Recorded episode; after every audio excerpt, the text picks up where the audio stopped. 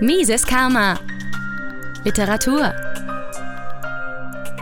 Liebe Hörer, vor einigen Wochen durfte ich mein erstes Hörbuch einsprechen, und zwar Bitcoin entdecken, wie die Technologie hinter dem ersten knappen und dezentralisierten Geld funktioniert, im Original von Jan Pritzker, übersetzt von Fabio Tröntle, verlegt durch Aprico Media. Und in dieser Podcast-Episode gibt es nun Kapitel 1 mit dem Titel Was ist Bitcoin? daraus zu hören. Den Link zum kompletten Hörbuch bei Audible, den finden Sie in dem Beschreibungstext zu dieser Podcast-Episode. Ja, und ich hoffe, dass es gefällt und sage, los geht's. Kapitel 1 Was ist Bitcoin? Bitcoin ist ein elektronisches Peer-to-Peer-Bargeld, eine neue Form von digitalem Geld, das zwischen Menschen oder Computern ohne einen vertrauenswürdigen Mittelsmann, wie etwa einer Bank, übertragen werden kann und dessen Emission nicht unter der Kontrolle einer einzelnen zentralen Institution steht. Denke an einen Papiergeldschein oder eine physische Metallmünze. Wenn du dieses Geld an eine andere Person weitergibst, muss diese nicht wissen, wer du bist, Sie muss nur darauf vertrauen, dass das Geld, das sie von dir bekommt, keine Fälschung ist. Normalerweise tun Menschen dies mit physischem Geld, indem sie nur ihre Augen und Finger benutzen oder bei größeren Mengen mit speziellen Testgeräten. Da wir uns in eine digitale Gesellschaft verwandelt haben, werden die meisten unserer Zahlungen jetzt über das Internet mittels eines Zwischenhändlers vorgenommen. Ein Kreditkartenunternehmen wie Visa, ein Anbieter digitaler Zahlungen wie PayPal oder Apple Pay oder eine Online-Plattform wie WeChat in China. Die Bewegung hin zu digitalen Zahlungen bringt die Abhängigkeit von einem zentralen Akteur mit sich, der jede Zahlung genehmigen und überprüfen muss. Der Grund dafür ist, dass sich das uns bekannte Geld von einer physischen Sache, die man selbst tragen, übertragen und überprüfen kann, zu digitalen Bits gewandelt hat. Diese Bits müssen von einer dritten Partei, die ihre Übertragung kontrolliert, gespeichert und überprüft werden. Indem wir unser Bargeld zugunsten einer bequemen digitalen Zahlungsweise aufgeben, schaffen wir zugleich ein System, in dem wir denen, die uns zu unterdrücken versuchen würden, außerordentliche Macht verleihen. Digitale Zahlungsplattformen sind zur Grundlage dystopischer, autoritärer Kontrollsysteme geworden, wie sie die chinesische Regierung benutzt, um Andersdenkende zu überwachen und Bürger, deren Verhalten ihnen nicht gefällt, daran zu hindern, Waren und Dienstleistungen zu kaufen. Bitcoin bietet eine Alternative zu zentral kontrolliertem digitalen Geld mit einem System, das uns die Person-zu-Person-Natur des Bargelds zurückgibt, aber in digitaler Form. Erstens ein digitaler Vermögenswert, dessen Angebot begrenzt, im Voraus bekannt und unveränderlich ist. Dies steht in krassem Gegensatz zu den von Regierungen und Zentralbanken ausgegebenen Papierwährungen und den entsprechenden digitalen Versionen, deren Menge in unvorhersehbarer Weise ausgeweitet werden kann. Zweitens ein Haufen miteinander verbundener Computer, das Bitcoin-Netzwerk, dem jeder beitreten kann, indem er eine Software laufen lässt. Dieses Netzwerk dient dazu, neue Bitcoins zu schaffen ihre Besitzverhältnisse zu verfolgen und sie zwischen den Teilnehmern zu transferieren, ohne sich auf Mittelsmänner wie Banken, Zahlungsunternehmen und Regierungsbehörden verlassen zu müssen. Drittens die Bitcoin Client Software, ein Stück Code, das jeder auf seinem Computer ausführen kann, um Teilnehmer des Netzwerks zu werden. Diese Software ist quelloffen, was bedeutet, dass jeder sehen kann, wie sie funktioniert und dass jeder neue Funktionen und Fehlerbehebungen zu ihr beitragen kann. Auf die Motive hinter Bitcoins Entstehung gehen wir im nächsten Abschnitt ein. Woher kommt Bitcoin? Bitcoin wurde von einer Person oder Gruppe, die unter dem Pseudonym Satoshi Nakamoto bekannt ist, um das Jahr 2008 herum entwickelt. Niemand kennt die Identität dieser Person oder Gruppe und soweit wir wissen, ist, sind er oder sie verschwunden und man hat seit Jahren nichts mehr von ihm, ihr, ihnen gehört. Am 11. Februar 2009 schrieb Satoshi einen Artikel über eine frühe Version von Bitcoin in einem Online-Forum für Cypherpunks, also Menschen, die an Kryptographie-Technologie arbeiten und sich mit der Privatsphäre und Freiheit des Einzelnen beschäftigen. Dies ist zwar nicht die erste offizielle Ankündigung der Veröffentlichung von Bitcoin, aber sie enthält eine gute Zusammenfassung von Satoshis Beweggründen, sodass wir sie als Grundlage für unsere Diskussion verwenden werden. Die relevanten Abschnitte sind unten aufgeführt. Im nachfolgenden Abschnitt werden wir einige dieser Aussagen durchgehen und versuchen zu verstehen, welche Probleme des gegenwärtigen Finanzsystems Satoshi gelöst hat. Ich habe ein neues Open Source P2P E-Cash-System namens Bitcoin entwickelt. Es ist vollständig dezentralisiert, ohne zentralen Server oder Parteien, denen vertraut werden muss, weil alles auf kryptografischen Nachweisen statt auf Vertrauen basiert. Das Grundproblem der herkömmlichen Währung ist das Vertrauen, das für ihre Funktionsfähigkeit erforderlich ist. Man muss darauf vertrauen, dass die Zentralbank nicht die Währung abwertet, aber die Geschichte der Fiat-Währung ist voll von diesen Vertrauensbrüchen. Man muss darauf vertrauen, dass die Banken unser Geld aufbewahren und elektronisch überweisen, aber stattdessen verleihen sie es in mehreren Wellen von Kreditblasen mit einem Bruchteil an Reserven. Wir müssen ihnen unsere privaten Daten anvertrauen und auch darauf vertrauen, dass sie nicht zulassen, dass Identitätsdiebe unsere Konten leerräumen.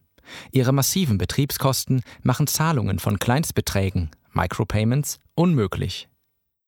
Vor etwa einer Generation hatten Multi-User-Timesharing-Computersysteme ein ähnliches Problem. Vor der starken Verschlüsselungstechnik mussten sich Benutzer auf den Passwortschutz verlassen, um ihre Dateien zu sichern. Dann wurde eine leistungsstarke Verschlüsselung für die Massen verfügbar und Vertrauen war nicht mehr erforderlich.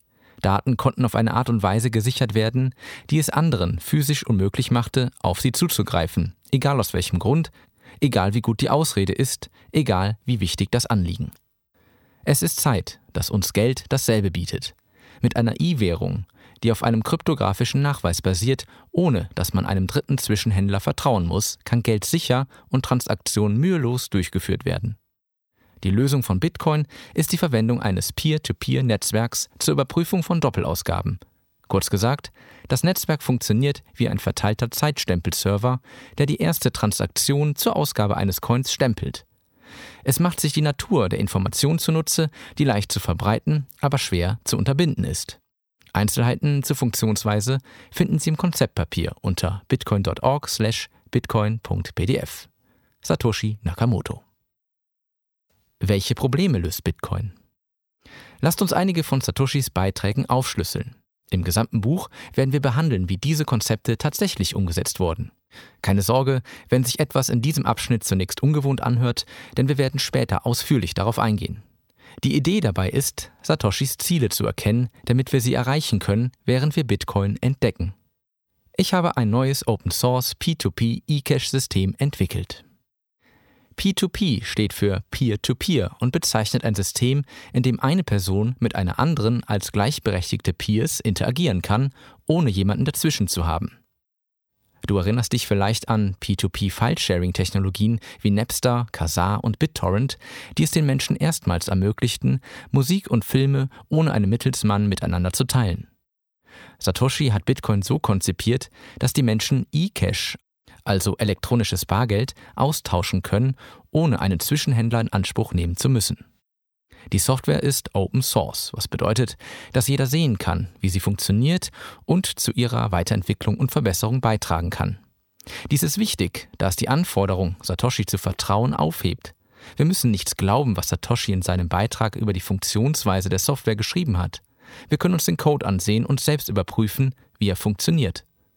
Außerdem können wir die Funktionalität des Systems durch Änderung des Codes weiterentwickeln. Es ist vollständig dezentralisiert, ohne zentralen Server oder Parteien, denen vertraut werden muss. Satoshi erwähnt, dass das System dezentral ist, um es von Systemen zu unterscheiden, die zentral gesteuert werden. Frühere Versuche, digitales Bargeld zu schaffen, wie das DigiCash von David Chaum, wurden von einem zentralen Server unterstützt, einem Computer oder einer Reihe von Computern, der bzw. die für die Veranlassung und Überprüfung der Zahlungen verantwortlich waren und unter der Kontrolle eines Unternehmens standen. Solche zentral gesteuerten privaten Geldsysteme waren zum Scheitern verurteilt. Die Menschen können sich nicht auf ein Geld verlassen, welches verschwinden kann, wenn die Firma pleite geht, gehackt wird, einen Serverabsturz erleidet oder von der Regierung stillgelegt wird. Bitcoin hingegen wird nicht von einem einzelnen Unternehmen geführt und kontrolliert, sondern von einem Netzwerk von Einzelpersonen und Unternehmen auf der ganzen Welt. Um Bitcoin abzuschalten, müssten Zehn bis Hunderttausende von Computern auf der ganzen Welt heruntergefahren werden, viele davon an unbekannten Orten. Es wäre eine hoffnungslose Version von Whack-a-Mole, da jeder Angriff dieser Art einfach die Schaffung neuer Bitcoin-Nodes oder Computer im Netzwerk fördern würde. Weil alles auf kryptografischen Nachweisen statt auf Vertrauen basiert. Das Internet und die meisten modernen Computersysteme basieren auf der Kryptographie, einer Methode zur Verschlüsselung von Informationen, so dass nur der Empfänger der Information diese entschlüsseln kann. Wie kann Bitcoin das Erfordernis des Vertrauens eliminieren? Wir werden später in diesem Buch darauf eingehen, aber die Grundidee ist, dass wir, anstatt jemanden zu vertrauen, der sagt, ich bin Alice oder ich habe 10 Euro auf meinem Konto, kryptografische Mathematik verwenden können, um die gleichen Fakten auf eine Art und Weise anzugeben, die vom Empfänger des Beweises sehr leicht zu verifizieren, aber vom Versender unmöglich zu fälschen sind. Bitcoin verwendet im gesamten Design kryptografische Mathematik, um den Teilnehmern die Überprüfung des Verhaltens von allen anderen zu ermöglichen, ohne einer zentralen Partei zu vertrauen. Wir müssen ihnen, den Banken, unsere privaten Daten anvertrauen und auch darauf vertrauen, dass sie nicht zulassen, dass Identitätsdiebe unsere Konten leerräumen. Anders als bei der Verwendung unseres Bankkontos, eines digitalen Zahlungssystems oder einer Kreditkarte können mit Bitcoin zwei Parteien Transaktionen durchführen, ohne dass sie persönliche Daten preisgeben müssen. Zentralisierte Datenbanken für Verbraucherdaten, die bei Banken, Kreditkartenunternehmen, Zahlungsabwicklern und Regierungen gespeichert sind, stellen riesige Honeypots für Hacker dar. Als ob man einen Nachweis für Satoshis Standpunkt liefern wollte, wurde Equifax im Jahr 2017 massiv kompromittiert, indem die Identitäten und Finanzdaten von mehr als 140 Millionen Menschen in die Hände von Hackern fielen. Bitcoin entkoppelt finanzielle Transaktionen von den Identitäten der realen Welt. Schließlich muss derjenige, der von uns physisches Bargeld erhält, auch nicht wissen, wer wir sind. Und wir müssen auch nicht befürchten, dass er nach unserem Austausch einige Informationen, die wir ihm gegeben haben, nutzen kann, um mehr von unserem Geld zu stehlen. Warum sollten wir also nicht dasselbe oder sogar Besseres von digitalem Geld erwarten? Man muss darauf vertrauen, dass die Zentralbank die Währung nicht abwertet, aber die Geschichte der Fiat-Währungen ist voll von diesen Vertrauensbrüchen. Fiat ist Latein und bedeutet es geschehe, es werde und bezieht sich auf die von der Regierung und der Zentralbank ausgegebene Währung, die von der Regierung als gesetzliches Zahlungsmittel deklariert wird. Historisch gesehen wurde Geld aus Dingen geschaffen, die schwer herzustellen, leicht zu überprüfen und möglichst leicht zu transportieren waren, wie zum Beispiel Muscheln, Glasperlen, Silber und Gold. Jedes Mal, wenn etwas als Geld benutzt wurde, war die Versuchung groß, mehr davon zu schaffen. Wenn jemand mit überlegener Technologie kam, um schnell viel von diesem Gut zu schaffen, verlor das Gut an Wert. Auf diese Weise konnten europäische Siedler den afrikanischen Kontinent seines Reichtums berauben, indem sie mit für sie leicht zu produzierenden Glasperlen handelten, die sie gegen schwer zu produzierende menschliche Sklaven tauschten. Deshalb wurde Gold so lange als gutes, solides Geld betrachtet, denn es war schwierig, schnell mehr davon zu produzieren. Im Lauf der Zeit haben wir uns jedoch langsam von einer Weltwirtschaft, die Gold als Geld benutzte, zu einer Wirtschaft entwickelt, in der Papierzertifikate als Anspruch auf dieses Gold ausgegeben wurden. Schließlich wurde das Papiergeld von Nixon, der 1971 die internationale Konvertibilität des US-Dollars in Gold beendete, vollständig von jeglicher physischen Sicherung getrennt.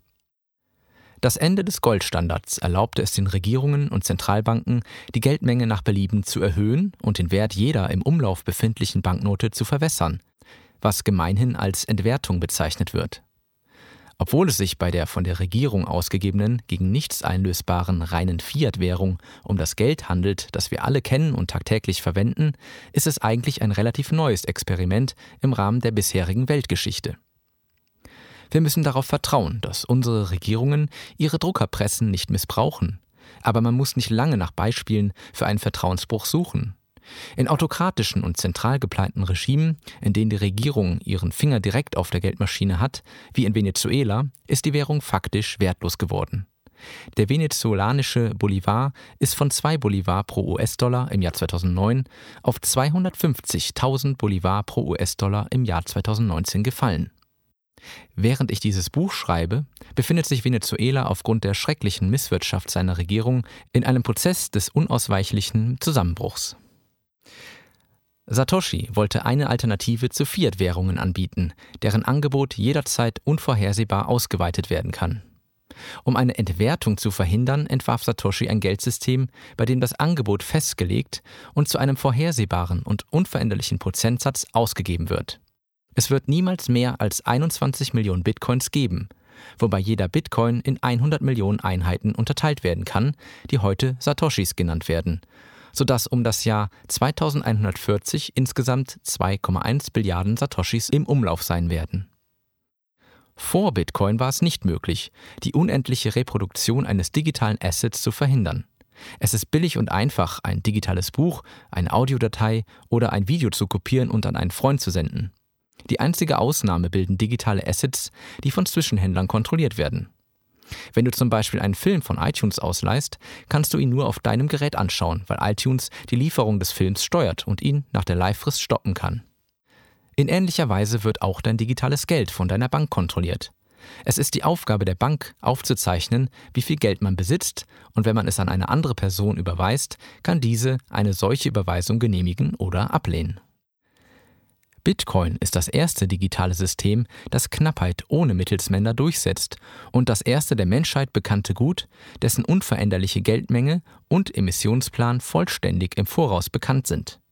Nicht einmal Edelmetalle wie Gold haben diese Eigenschaft, da wir immer mehr Gold abbauen können, wenn es rentabel ist, dies zu tun. Man stelle sich vor, wir entdecken einen Asteroiden, der zehnmal so viel Gold enthält, wie wir auf der Erde haben. Was würde bei einem so reichlichen Angebot mit dem Goldpreis geschehen? Bitcoin ist immun gegen solche Entdeckungen und Angebotsmanipulationen. Es ist schlicht unmöglich, mehr davon zu produzieren, und wir werden in späteren Kapiteln erfahren, warum. Die Natur des Geldes und die Funktionsweise des bestehenden Währungssystems sind kompliziert und dieses Buch wird nicht ausführlich darauf eingehen. Wenn du mehr über die Grundlagen von Geld wissen möchtest und wie sie auf Bitcoin zutreffen, würde ich dir zu diesem Thema ebenfalls der Bitcoin-Standard von Saifeddin Amus als Einstieg empfehlen. Daten konnten auf eine Art und Weise gesichert werden, die es anderen physisch unmöglich machte, auf sie zuzugreifen, egal aus welchem Grund, egal wie gut die Begründung ist, egal wie wichtig das Anliegen, es ist Zeit, dass uns Geld dasselbe bietet. Unsere derzeitigen Systeme zur Sicherung von Geld, wie zum Beispiel das Einlagern in einer Bank, sind darauf angewiesen, dass ein Dritter die Arbeit erledigt. Das Vertrauen in einen solchen Zwischenhändler erfordert nicht nur das Vertrauen, dass er nichts Böses oder Dummes tut, sondern auch, dass die Regierung dein Geld nicht beschlagnahmt oder einfriert, indem sie Druck auf den Zwischenhändler ausübt. Es hat sich jedoch immer wieder gezeigt, dass Regierungen den Zugang zu Geld blockieren können und dies auch tun, wenn sie sich bedroht fühlen. Für jemanden, der in den Vereinigten Staaten oder in einer anderen stark regulierten Wirtschaft lebt, mag es vielleicht albern klingen, sich vorzustellen, dass man eines Morgens ohne Geld aufwacht, aber es passiert ständig. Mein Geld wurde von PayPal eingefroren, weil ich mein Konto seit Monaten nicht mehr benutzt hatte. Ich brauchte über eine Woche, um wieder Zugriff auf mein Geld zu erhalten. Ich habe das Glück, in den Vereinigten Staaten zu leben, wo ich zumindest hoffen konnte, dass ich einen Rechtsanspruch habe, wenn PayPal mein Geld einfrieren würde, und wo ich grundsätzlich darauf vertraue, dass meine Regierung und meine Bank mein Geld nicht stehlen werden. Viel schlimmere Dinge geschahen und geschehen derzeit in Ländern mit weniger Freiheit, wie zum Beispiel die Schließung von Banken während des Währungszusammenbruchs in Griechenland, Banken in Zypern, die Bail-ins vorschlagen, um Gelder ihrer Kunden zu konfiszieren, oder die indische Regierung, die bestimmte Banknoten für wertlos erklärt. Die ehemalige UdSSR, in der ich aufgewachsen bin, hatte eine staatlich kontrollierte Wirtschaft, die zu einer massiven Güterknappheit führte. Es war illegal, ausländische Währungen wie den US-Dollar zu besitzen. Als wir weggehen wollten, konnten wir nur einen begrenzten Geldbetrag pro Person in US-Dollar umtauschen, und zwar zu einem offiziellen, von der Regierung vorgeschriebenen Wechselkurs, der weit vom tatsächlichen Kurs des freien Marktes entfernt war. Tatsächlich hat uns die Regierung das wenige, das wir an Vermögen besaßen, mit eisernem Griff über die gesteuerte Wirtschaft und den Kapitalverkehr abgenommen. Autokratische Länder tendieren dazu, strenge Wirtschaftskontrollen einzuführen, die die Menschen daran hindern, ihr Geld von Banken abzuheben, es aus dem Land auszuführen oder es auf dem freien Markt in noch nicht wertlose Währungen wie den US-Dollar zu tauschen. Dies erlaubt es der Regierung, verrückte wirtschaftliche Experimente wie das sozialistische System der UdSSR durchzuführen.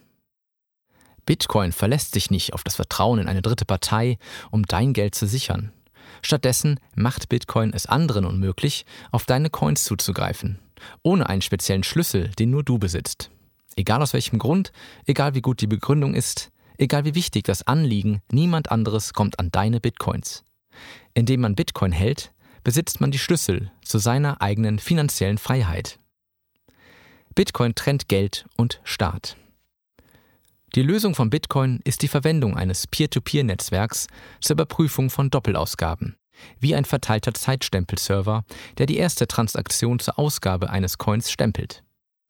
Ein Netzwerk bezeichnet die Idee, dass eine Reihe von Computern miteinander verbunden sind und sich gegenseitig Nachrichten senden können. Das Wort verteilt bedeutet, dass es keine zentrale Partei gibt, die die Kontrolle hat, sondern dass sich alle Teilnehmer koordinieren, um das Netzwerk erfolgreich zu machen. In einem System ohne zentrale Steuerung ist es wichtig zu wissen, dass niemand betrügt. Die Idee der Doppelausgabe bezieht sich auf die Möglichkeit, das gleiche Geld zweimal auszugeben. Dies stellt bei physischem Geld kein Problem dar, da es die eigene Hand verlässt, wenn man es ausgibt. Digitale Transaktionen können jedoch genau wie Musik oder Filme kopiert werden. Wenn du Geld über eine Bank versendest, stellt diese sicher, dass du nicht zweimal das gleiche Geld transferieren kannst. In einem System ohne zentrale Kontrolle brauchen wir jedoch eine andere Möglichkeit, diese Art der doppelten Ausgabe, was praktisch dasselbe wie Geldfälschung wäre, zu verhindern. Satoshi beschreibt, dass die Teilnehmer des Bitcoin-Netzwerks zusammenarbeiten, um Transaktionen mit Zeitstempeln zu versehen, in eine Reihenfolge zu bringen sodass wir wissen, was zuerst kam, und deshalb können wir alle zukünftigen Versuche, das gleiche Geld erneut auszugeben, ablehnen. In den nächsten Kapiteln werden wir dieses System von Grund auf besprechen. Dadurch werden wir in der Lage sein, Fälschungen zu erkennen, ohne uns auf einen zentralen Emittenten oder Transaktionsvalidator verlassen zu müssen. Bitcoin war keine Erfindung, die in einem Vakuum entstanden ist. Satoshi zitierte in seinem Beitrag mehrere wichtige Versuche, ähnliche Systeme zu implementieren, darunter das B-Money von Wai und Hashcash von Adam Back. Die Entdeckung von Bitcoin stand auf den Schultern von Giganten, aber niemand zuvor hatte alle Puzzleteile richtig zusammengeführt und damit das erste System zur Ausgabe und zum Transfer eines wirklich knappen digitalen Geldes ohne zentrale Kontrolle geschaffen.